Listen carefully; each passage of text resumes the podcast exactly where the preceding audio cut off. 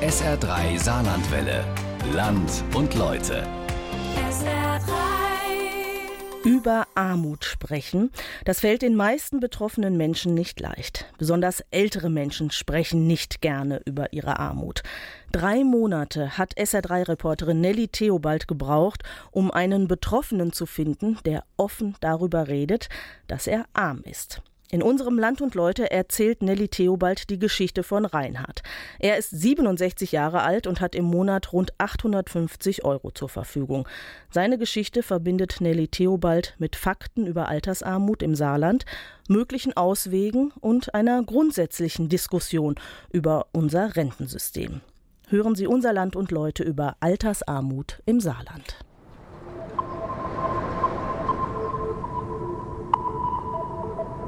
Es ist kalt draußen, minus 8 Grad.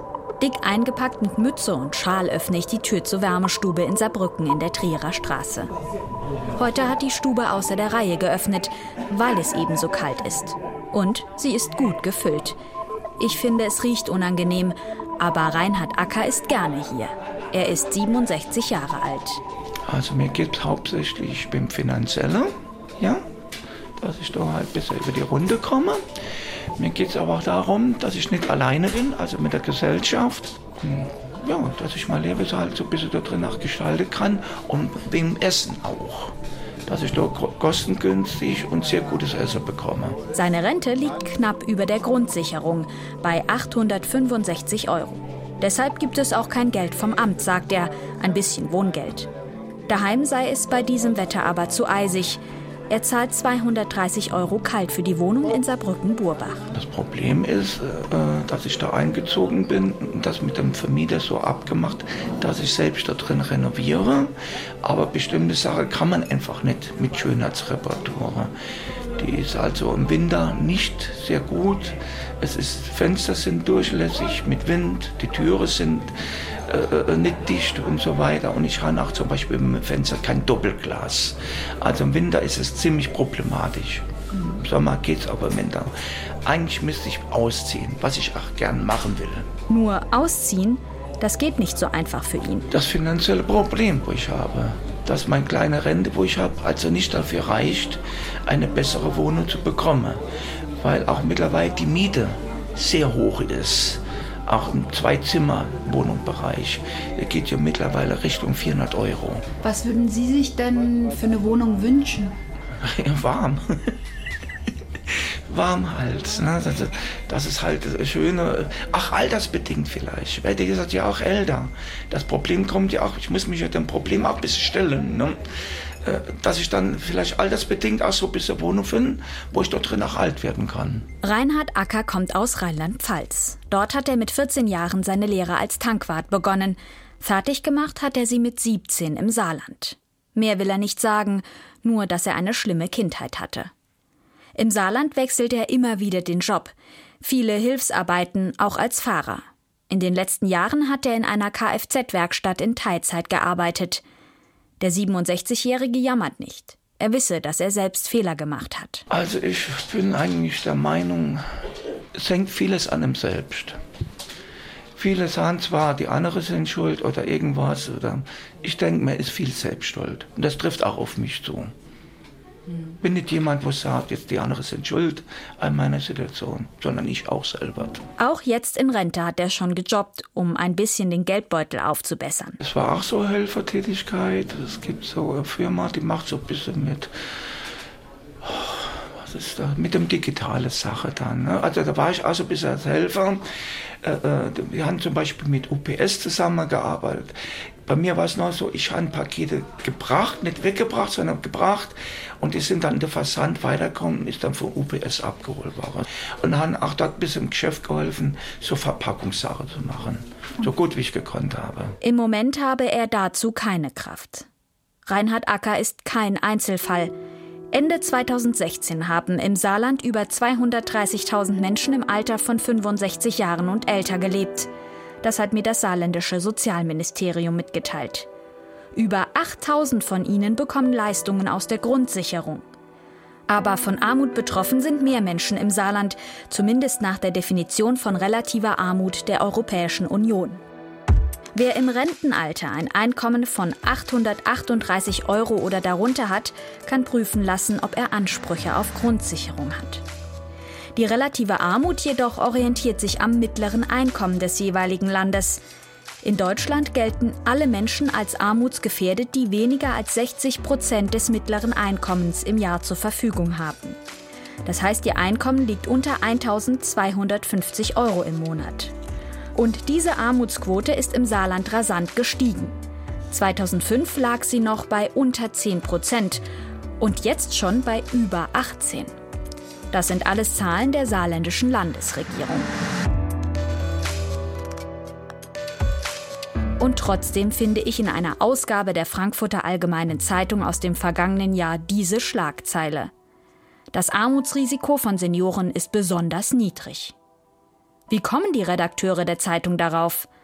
Eine Antwort gibt mir Werner Müller, Abteilungsleiter Gesellschaftspolitik der Arbeitskammer. Ja, das hängt ganz stark damit zusammen, welche Zahlen herangezogen werden. Wenn ich die Daten des Statistischen Bundesamtes nach EU-Standard heranziehe, komme ich zu anderen Ergebnissen, als wenn ich jetzt die Daten aus der Grundsicherung heranziehe.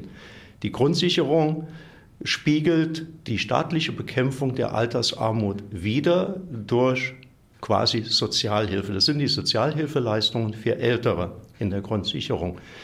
Die Grundsicherungsleistungen liegen um 20 Prozent äh, unter dem Bedarf. Dem Betrag der Armutsgefährdung nach der Definition der Europäischen Union.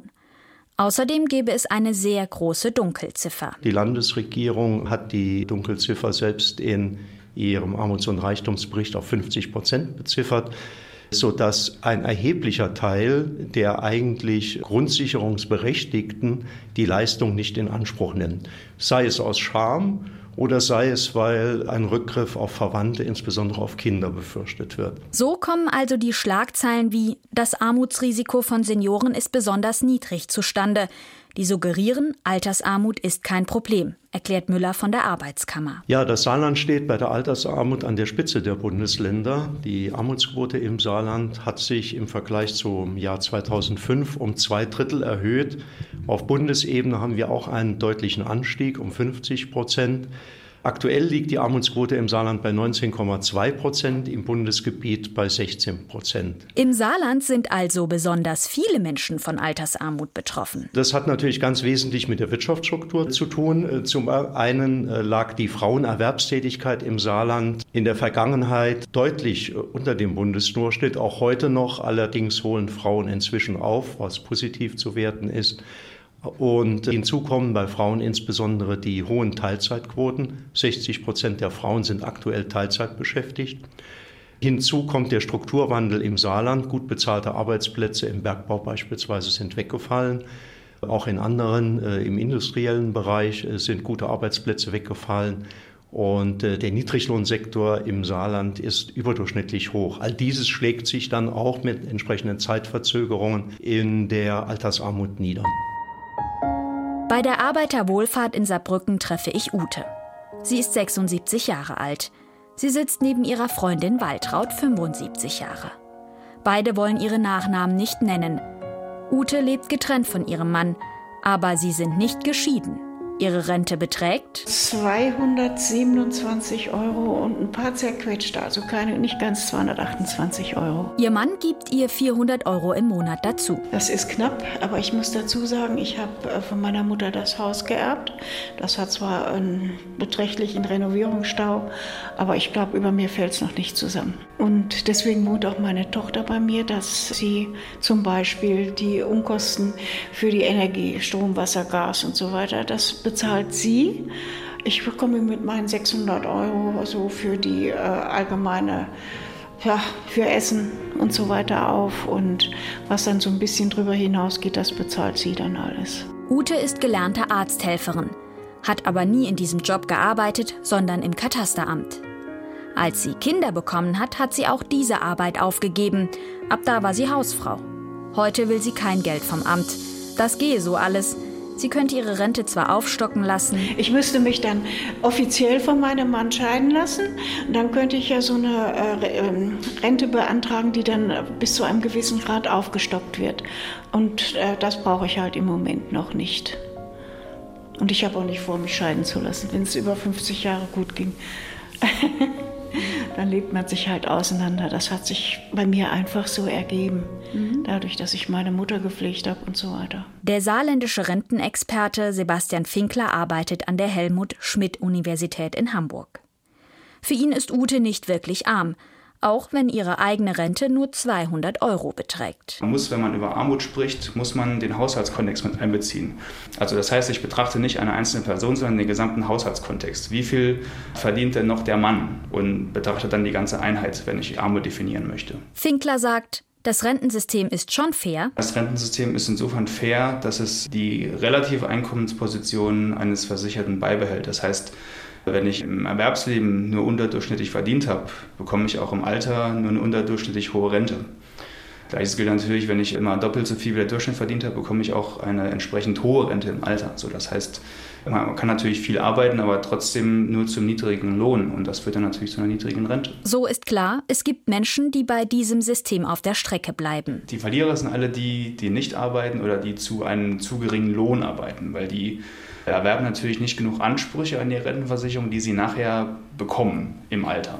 Also die haben dann eine zu niedrigere Rente. Der Wissenschaftler hat dazu auch Rechenspiele durchgeführt. Wir haben das mal ausgerechnet. Man müsste über 35 Jahre ungefähr 2200 Euro brutto im Jahr verdienen, um eine Rente zu haben in Höhe der Grundsicherung. Also das heißt, dass man weitaus mehr als 2200 Euro verdienen müsste, um eine auskömmliche Rente zu haben. Diese Zahl ist errechnet am Ist-Zustand. Da die Preise allerdings immer steigen, wird man auch mehr Geld über 35 Jahre verdienen müssen, um die Grundsicherung zu erreichen. Und das ist keine auskömmliche Rente. Gerade für Frauen, die wegen der Kinder daheim bleiben, kranke Menschen oder Menschen, die in prekärer Beschäftigung arbeiten, ist es schwierig. Das Problem an unserem Rentensystem, es reicht nicht mehr aus. Deshalb sorgen wir privat vor. Nur Menschen, die schon wenig verdienen, können nicht noch sparen. Sie können für später nichts zurücklegen. Deshalb ist aus Finklers Sicht die Riester-Rente auch gescheitert. Um die Jahrtausendwende wurde ja die Riester-Rente etabliert und die sollte dann die erste Säule, also die gesetzliche Rente, entlasten und mehr Eigenvorsorge attraktiv machen. Allerdings hat das nur dazu geführt, dass die bisher ohnehin schon getätigte private Ersparnis nun staatlich subventioniert wurde. Also es kam zu reinen Mitnahmeeffekten und die Intention, dass mehr Menschen privat vorsorgen, das wurde bisher nicht erreicht, weil das in die niedrigen Einkommens- und Bildungsschichten also äh, bisher noch nicht vorgedrungen ist. Also die Riester-Rente, wenn sie die Intention hatte, Altersarmut zu vermeiden, ist sie als gescheitert zu betrachten. Das kann man so deutlich sagen. Die Dunkelziffer an Menschen, die in Altersarmut leben, ist auch laut saarländischer Landesregierung hoch. Denn viele alte Menschen gehen wie Ute nicht zum Amt. Da könnte die Politik etwas ändern, sagt Finkler. Dass man dann nicht zum Amt gehen muss, um sich seinen Bescheid einzuholen, dass das automatisch geprüft wird und dann automatisch gewährt wird. Aber das ist dann natürlich so ein Kostenpunkt, ne? weil wenn man selbst aktiv werden muss, macht man es eventuell nicht aus Stigmatisierungsgründen. Wenn Armut im Alter einmal eingetreten ist, dann ist das unumkehrbar und das ist das Schreckliche an der Situation. Da können wir nur lindernde Maßnahmen ergreifen. Ines Reimann-Mattheis sitzt am Tisch gegenüber von Ute und Waltraud. Sie ist Vorsitzende der Arbeiterwohlfahrt im Saarland. Vor einigen Jahren wurde das Problem noch vollkommen geleugnet bis ignoriert. Äh, inzwischen ist das Thema immerhin in der Politik angekommen, auch wenn aus unserer Sicht noch nicht konsequent die richtigen Schlussfolgerungen gezogen werden. Also wir sind überzeugt, wir müssen hier weiter am Thema bleiben. Das Problem der Altersarmut ist eigentlich ein Problem, das schon in der Schule beginnt. Ein Bildungsproblem. Wer keinen Beruf lernt, wer nicht genug verdient, ist im Alter arm. Eine wesentliche Ursache ist, wenn das Einkommen über die Berufsjahre hinweg zu niedrig war. Und das ist ein wachsendes Problem durch den wachsenden Niedriglohnsektor, Minijobs, äh, Teilzeitbeschäftigungen, prekäre Beschäftigung. Das ist ein ganz wichtiger Faktor. Wie hoch ist überhaupt das Lohneinkommen? Und der nächste große Faktor ist, dass es möglichst durchgängige Berufsbiografien geben muss. Es darf nicht sein, dass Elternzeit oder Zeiten, in deren, denen Eltern gepflegt werden, was ja Aufgaben sind, die Menschen der Gesellschaft abnehmen, ne? dass das nachher bestraft wird im Alter damit, dass diejenigen selbst nicht mehr zurechtkommen. Waltraud rutscht auf ihrem Stuhl hin und her. Sie lebt mit ihrem Mann zusammen. Sie ist Hausfrau. Er verdient gut, sagt sie. Ihre eigene Rente ist aber klein. Davon könnte ich auch nicht leben. Also wenn ich meinen Mann nicht hätte, der sehr gut verdient hat, dann würde ich wirklich alt aussehen. Das kann man gar nicht anders sagen. Ne? Also es wäre schon sinnvoll, wenn die Kindererziehungszeiten in die Rente mehr eingeflochten würden. Oder ehrenamtliche Tätigkeit. Ute, die jetzt von ihrem Mann getrennt lebt, bereut nicht, dass sie daheim geblieben ist. Im Gegenteil. Als ungerecht empfindet sie es nicht, dass sie jetzt wenig Geld hat. Ihre Tochter habe einmal zu ihr gesagt, dass sie eigentlich reich seien, weil sie nie allein daheim war. Es kommt jetzt dauernd vor, dass eben Jugendliche oder auch so schon die um die 30 sind, irgendwo liest man immer mit Messern niedergestochen, umgebracht und so weiter. Polizisten werden angespuckt. Das hat es ja früher nicht gegeben. Früher war ja immer alles besser. Aber ich finde, äh, es kommt auch wohl ein bisschen darauf an, wie zu Hause die Nestwärme ist. Also wenn dann die Kinder von der Schule nach Hause kommen und äh, sich eventuell das Essen noch warm machen, sind sie vielleicht noch gut dran. Aber wenn sie warten müssen, bis abends dann Vater oder Mutter nach Hause kommt, dann sind sie viel zu viel sich selbst überlassen und das können nicht immer die Kitas abfangen. Ne? Also Sie finden es eigentlich schon wichtig, dass Vater oder Mutter, einer von beiden Einer von ist. beiden für die Kinder da ist. Ich meine, das kann mal ein Tag sein, dass sie alleine fertig werden müssen. Aber unterm Strich sollten sie sich darauf verlassen können, ich kann nach Hause kommen, meine Eltern sind für mich da. Das ist mein persönliches Anliegen. Doch auch bei ihr merke ich, soziale Teilhabe ist schwierig. Mit dem neuen Fahrkartenautomaten am Bahnhof kommt sie nicht gut klar, muss aber manchmal von St. Ingbert nach Saarbrücken. Klar, sie hat ihre Familie, die hilft und ihre Freundin Waltraud.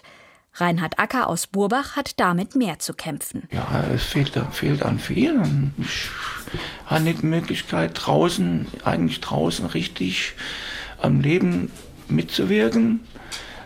Es ist sehr schwierig. Ich habe äh, wenig Möglichkeit, ins Kino zu gehen oder mal ein Bier trinken zu gehen. Eine Möglichkeit habe ich mal aufgebaut äh, in Burbach. Es gibt so eine Theatergruppe, wo immer regelmäßig ins Theater gehen. Der habe ich mich angeschlossen. Und die besorgen mir zum Beispiel ganz billig eine Karte für mich, wo ich also mit den Leuten mitgehen kann ins Theater. Das mache ich. Und das habe ich mal so ein bisschen aufgebaut. Und das ist auch so ein bisschen mein Ziel, den ein bisschen mehr dran machen zu können. Dass es knapp ist mit dem Geld, merkt er auch bei ganz alltäglichen Dingen, wie dem Einkaufen von Lebensmitteln. Ja, bin immer am Rechner.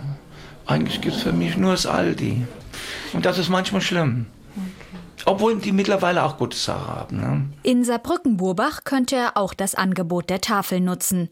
Die kennt er. Auf die Tafel gehe ich nicht. Ne? Also das sind viele Eltern mit der Tafel, das haben so viel abgeschlossen, weil ich auch für mich das gesagt habe, also für mich auch selber. Äh, in der Tafel wird es selbst gesagt gehabt. Waren Sie denn mal auf der Tafel? Ja, äh, zeitlang war ich auch auf der Tafel. Ne?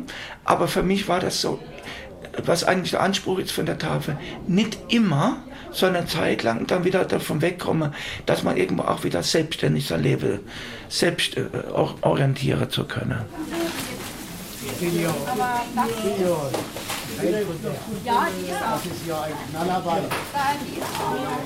13 Uhr bei der Tafel.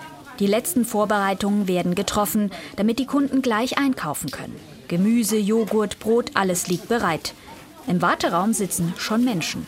Auch zwei ältere Frauen sitzen da. Ich finde es ganz toll, dass es die Tafel gibt, soll eine Institution, weil ich bekomme wenig Rente und bin wirklich äh, an der Grenze, der Armutsgrenze und freue mich, dass ich hier einkaufen kann, weil ich sonst mir nicht leisten kann. Das erste Mal war es sehr komisch, ja.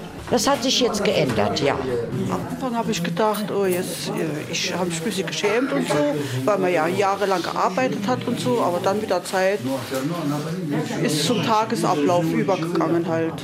Uwe Bußmann von der Tafel erzählt mir, dass ca. 40 bis 42 Prozent der Kunden bei ihnen Rentner sind. Viele davon seien Frauen. Erfahrungsgemäß werden Frauen ja älter und überleben den, den Mann.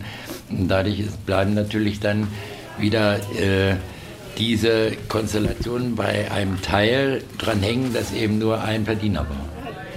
Na, und dann, dann wird es eng. Aus seiner Erfahrung kommen ältere Menschen besser mit der Armut klar. Und die Älteren können sich besser mit dem Wenigen abfinden. Die richten sich darauf ein und dann äh, kommen sie damit auch hin. Die Jüngeren haben da, glaube ich, Probleme, ihre Bedürfnisse dann runterzuschrauben.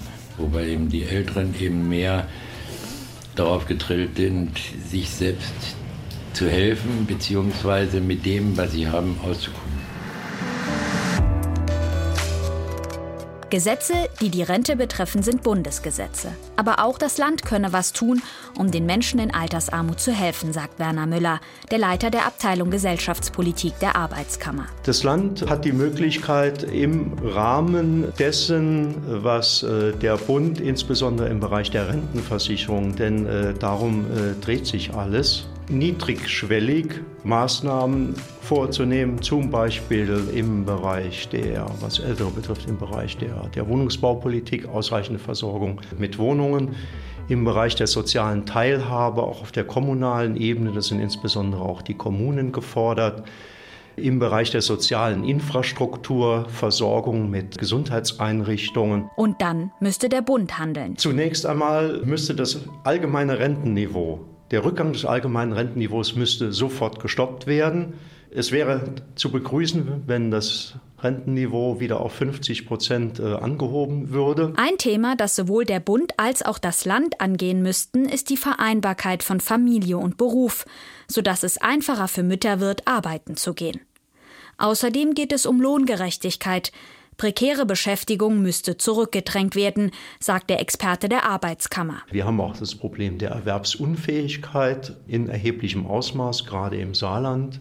Dort allerdings stärker bei Männern als bei Frauen. Betriebliche Gesundheitspolitik müsste dazu beitragen, dass über den Arbeits- und Gesundheitsschutz in den Betrieben weniger Mitarbeiter aus dem betrieblichen System herausfallen, also ihren Job verlieren, weil sie ihn aus gesundheitlichen Gründen nicht mehr ausüben können.